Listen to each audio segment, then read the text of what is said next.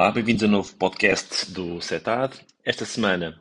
vamos uh, debruçar sobre o treino intervalado, sobre uh, a pertinência do treino intervalado, em que é que consiste e uh, as diferentes zonas onde podemos trabalhar este tipo de treino.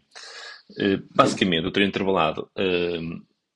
surge pela necessidade dos atletas em evoluir para patamares de, de rendimento superior e é normal que um atleta, quando sujeito a este tipo de trabalho, eh, que vá a pouco e pouco, se for repetido eh, com consistência ao longo do tempo, como é óbvio, durante várias semanas, eh, evoluindo para patamares de rendimento superiores. Assim, e isso acontece porquê? Porque vamos sujeitando o atleta a intensidades ou a ritmos que não são os habituais. Vamos obrigar o organismo a adaptar-se a intensidades que vão variando ao longo do treino, ao longo das semanas. E vai, vai fazer com que o organismo, o corpo, as estruturas cardiovasculares, musculoesqueléticas, se vão adaptando para intensidades fora das que já estão assimiladas e, e que já estamos uh,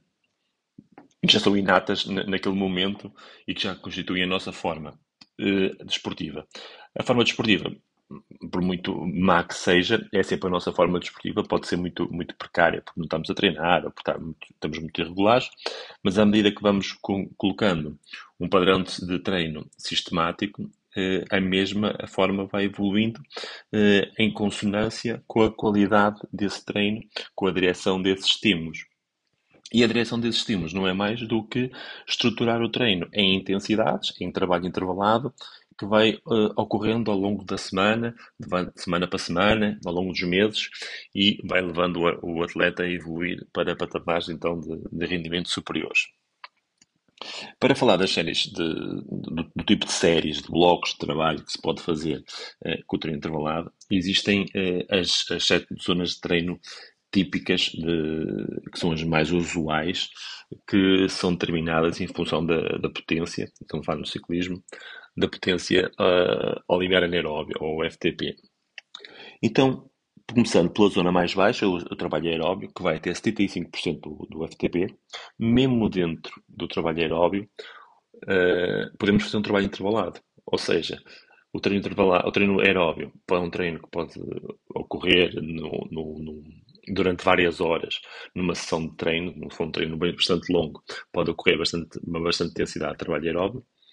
Mas não quer dizer que o atleta vá sempre a deslocar-se a 50% do FTP ou a 60%. Já que o atleta tem uma margem de 50% a 75% para trabalhar, ou de 45% a 75% para trabalhar. Então, se for um trabalho de recuperação, porque foi um, uma fase mais desgastante, foi após o fim de semana, e que a gente utilize trabalho em intensidades mais baixas, tudo bem, que seja um trabalho contínuo, de intensidade levezinha, só rolar as pernas. Se for um trabalho aeróbio com o objetivo de desenvolver a capacidade aeróbia, podemos não realizar um trabalho uh, contínuo durante duas horas, vamos supor, entre os 60% e os 70% do, do, do nosso FTP, mas sim utilizar toda a zona aeróbia para trabalhar. E podemos trabalhar, por exemplo, blocos de 20 minutos uh, a 50%, 20 minutos a 60%, 20 minutos a 70%, voltar a crescer os 60% ou os 50%, depois voltar a subir. Ou seja, é um trabalho que não, não saindo da, da zona aeróbia, é um trabalho puramente aeróbio, mas que andamos a oscilar de intensidades e com isso eh, fazer com que a nossa capacidade de resistência também se vá moldando melhor e vamos adaptando melhor a esse, esse trabalho de, de, recuperação, trabalho aeróbio de baixa intensidade, porque vamos induzindo ao organismo estímulos de intensidades variáveis. Depois, temos o trabalho de endurance, que vai de 76% a 90% do, do limiar anaeróbio, do FTP, e que já uh, preconiza um trabalho de menor duração na carga horária, quer de, de, na carga horária, quer de um treino, quer a nível uh, do, do, que é suposto fazermos em, em termos semanais. Assim, podemos fazer um bloco completo, por exemplo, direto, de uma hora em endurance 85% do FTP ou 90% do FTP, ou pode até ser decomposto porque o atleta está a adaptar ainda, ou porque queremos então eh, conjugar esse trabalho de endurance com trabalho aeróbio, com blocos de 20 minutos no, de endurance, 90% do FTP ou 80% do FTP, e blocos de aeróbios uh, intensidades inferiores e voltar outra vez a fazer um bloco de 20 minutos ou de 15 minutos de endurance. Até fazemos, por exemplo, uma hora no total de endurance ou até mais. A seguir temos as séries, ou o trabalho de, de intervalado de limiar anaeróbio, ou de FTP, que são blocos de séries que podem ir depois animais iniciantes dos 4 a 6 minutos até 8, 10 minutos e mais, podem ser blocos, podem ser repetições de maior duração, 20 minutos, vamos supor, e que vão então induzir que o atleta se vá adaptando naquela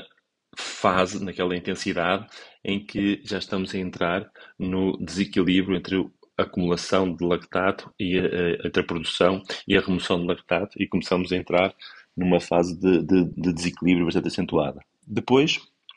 temos o trabalho uh, uh, de VO2 máximo, que são blocos de 3 a 8 minutos, são blocos já de, bastante, de intensidade bastante alta, são séries mais curtinhas e que vão de 106 a 120% do, do, do FTP. É claro que estas, estas variações uh, entre 106 e 120% são, são percentagens que são utilizadas, assim como os blocos anteriores, para a generalidade da, da população, e sendo que é sempre aconselhável quando se faz um teste de, de FTP, um teste de, de limiar anaeróbio, com diminuição de limiar anaeróbio, com um teste de, com análise de lactato, que se faça também um teste de potência máxima, um teste de VO2 máximo, para verificar ao certo qual é a potência máxima do atleta. E a partir daí, então sabermos ao certo que intensidade é que o atleta deve trabalhar, então o VO2 máximo, porque 3 a 8 minutos são, são, são, são variações bastante grandes, e um atleta pode ter o FTP muito próximo do VO2 máximo ou bastante longe do VO2 máximo. Isso pode induzir uma grande necessidade do atleta de otimizar o FTP e, ou pelo contrário, de também dar margem para a evolução do VO2 de estar pouco ainda desenvolvido. E se guiarmos só por estas fórmulas e percentagens do FTP, podemos facilmente estar a induzir em erro e a limitar a evolução do atleta. Por isso, o ideal sempre é, é, conjugar sempre um teste de FTP, de, de, de lactato, não é? Com um teste de, de potência máxima, um teste de VO2 máximo. Sendo viável, um teste que peça também o VLA max, será uh, o ideal, porque a zona que vem a seguir, a zona 6, é a zona de trabalho anaeróbio, com blocos de 30 segundos a 2 minutos, são, é onde se trabalha a capacidade de sprint, onde pode variar a intensidade entre os 121 a 150% do FTP, e eh, preconiza que o atleta seja, seja capacitado numa capacidade de intensidades altas de sprint e que, eh, apesar de ter uma capacidade, como é óbvio, bastante importante, eh, não é eh, viável que um atleta tenha um bom limiar anaeróbio, um bom VO2 máximo e uma boa capacidade de sprint, ou VLA max. Ou seja, se o atleta tiver um VLA max bastante elevado, significa que o FTP já está bastante limitado e com dificuldade de evolução. E se o atleta precisar de subir o seu limiar anaeróbio, o que é que vamos ter que fazer? Vamos ter que descurar o trabalho de VLA max, baixar essa intensidade, eh, essa, essa capacidade, de não, não, não trabalhar tanto nos treinos, para que esses valores de, de, de, sua capacidade de sprint baixem e então o atleta tenha uma margem maior de evolução no limiar anaeróbio.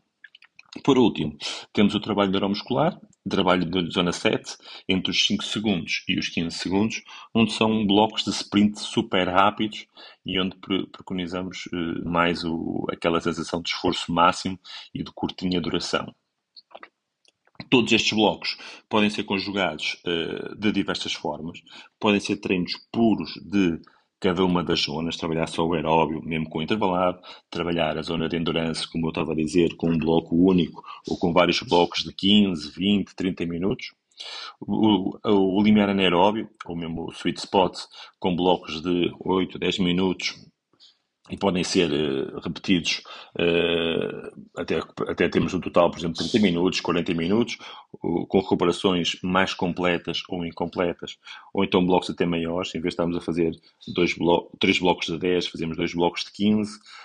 ou fazemos quatro blocos de 8 minutos. Essa diferença de estímulos vai fazer com que o atleta não se vá acomodando a ter sempre o mesmo estímulo e vá obrigando o organismo, então, as estruturas musculares, a cardiovasculares, a adaptarem-se para patamares superiores de, de performance. Depois podemos ainda decompor esse tipo de trabalho. Por exemplo, um, um treino onde queremos que o atleta tenha estímulos variados, de ter um bloco com um trabalho, por exemplo, de endurance, não muito longo, depois umas séries de linear, ou umas séries até de, de VO2 máximo primeiro, ou até mesmo de sprint, e depois deixar para o final umas séries de limiar anaeróbio, de FTP ou de sweet spot. E num, num tipo de treino destes, podemos eh, obrigar o organismo ou sujeitar o organismo a estímulos completamente diferentes. Mas isto vou deixar para um, um novo episódio do que será já, já o próximo, onde vamos eh, falar um pouquinho mais de, de, detalhado de como é que podemos estruturar o treino intervalado e distribuí-lo ao, ao longo do tempo. Espero que tenham gostado da primeira parte e encontramos já no, no próximo episódio para desenvolver mais um pouco este, este tema. Obrigado.